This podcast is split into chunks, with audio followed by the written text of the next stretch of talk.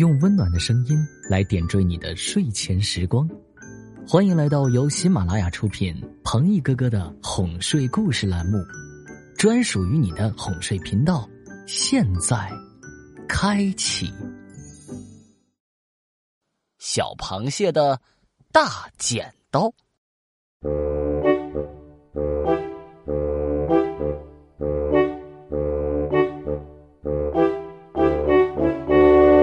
小螃蟹可喜欢自己那两只剪刀似的大螯了。无论见到谁，他总会举起两只大螯，咔咔的炫耀几下。他觉得有两只大螯太神气了。你看，他连走路都神气的横着走。一群小草鱼你追我赶，在池塘里尽情的嬉戏。小螃蟹看见了，也想加入他们的游戏。他想给他们一个惊喜，便悄悄的躲在了一块石头的后面。等着小草鱼们游到附近时，小螃蟹猛地跳出来，两只大螯咔咔一举。他还没来得及说“我们一起做游戏吧”，小草鱼们就吓得四处逃窜了。没能和小草鱼一起玩耍，小螃蟹心里有一丝失望，但很快这种感觉就消失了。他们不敢和我玩，不正说明我厉害吗？小螃蟹这样一想，心里便高兴起来。他咔咔的挥动了两下大剪刀，他想自己的这个样子一定帅呆了。前边那不是河蚌吗？他正张开蚌壳，闭着眼睛，慵懒的在池塘的浅水边晒太阳呢。被暖暖的水包围的感觉一定很舒服。小螃蟹也想和河蚌并排着晒太阳，不过晒太阳之前，小螃蟹想吓唬吓唬河蚌。它悄悄的溜到河蚌跟前，用两只大螯夹住蚌壳，从嘴里喷出水，想挠河蚌的痒痒。河蚌正在做美梦呢，这一下可把它吓坏了，两扇蚌壳咔一下就合了起来。小螃蟹的两只大螯还没来得及抽出来，就被狠狠的夹住了。小螃蟹疼得只抽凉气，费了好大的劲儿才把两只大螯从蚌壳里抽回来。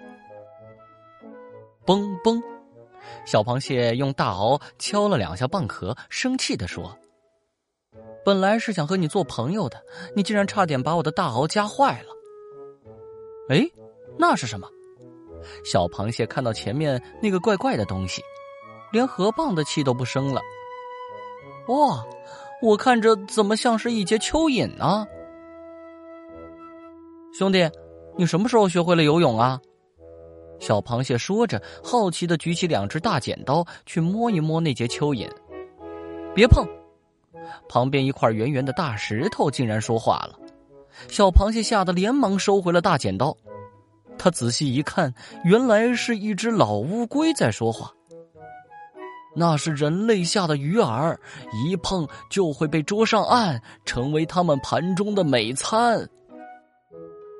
就算是又能把我怎么样？小螃蟹骄傲的举起两只大剪刀，咔咔两下。咱有这个，怕谁？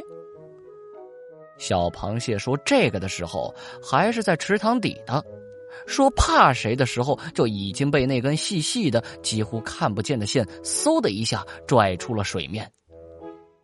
池塘边果然站着一个人，他的手里高高的擒着一根钓竿，头上戴着一顶太阳帽，脸上戴着一副黑黑的、黑的连眼睛都看不见的墨镜，简直太吓人了。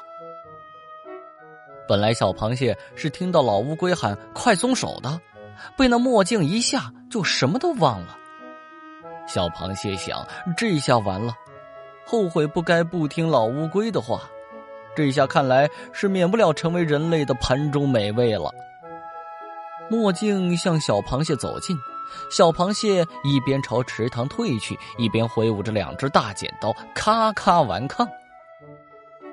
我还以为是那只老龟呢。墨镜冷冷的一笑，飞起一脚朝小螃蟹踢去。小螃蟹觉得一阵钻心的疼袭来，两只大螯被踢掉了。失掉了大剪刀的小螃蟹飞了起来，他觉得飞起来的感觉真好，因为他又可以回到池塘里了。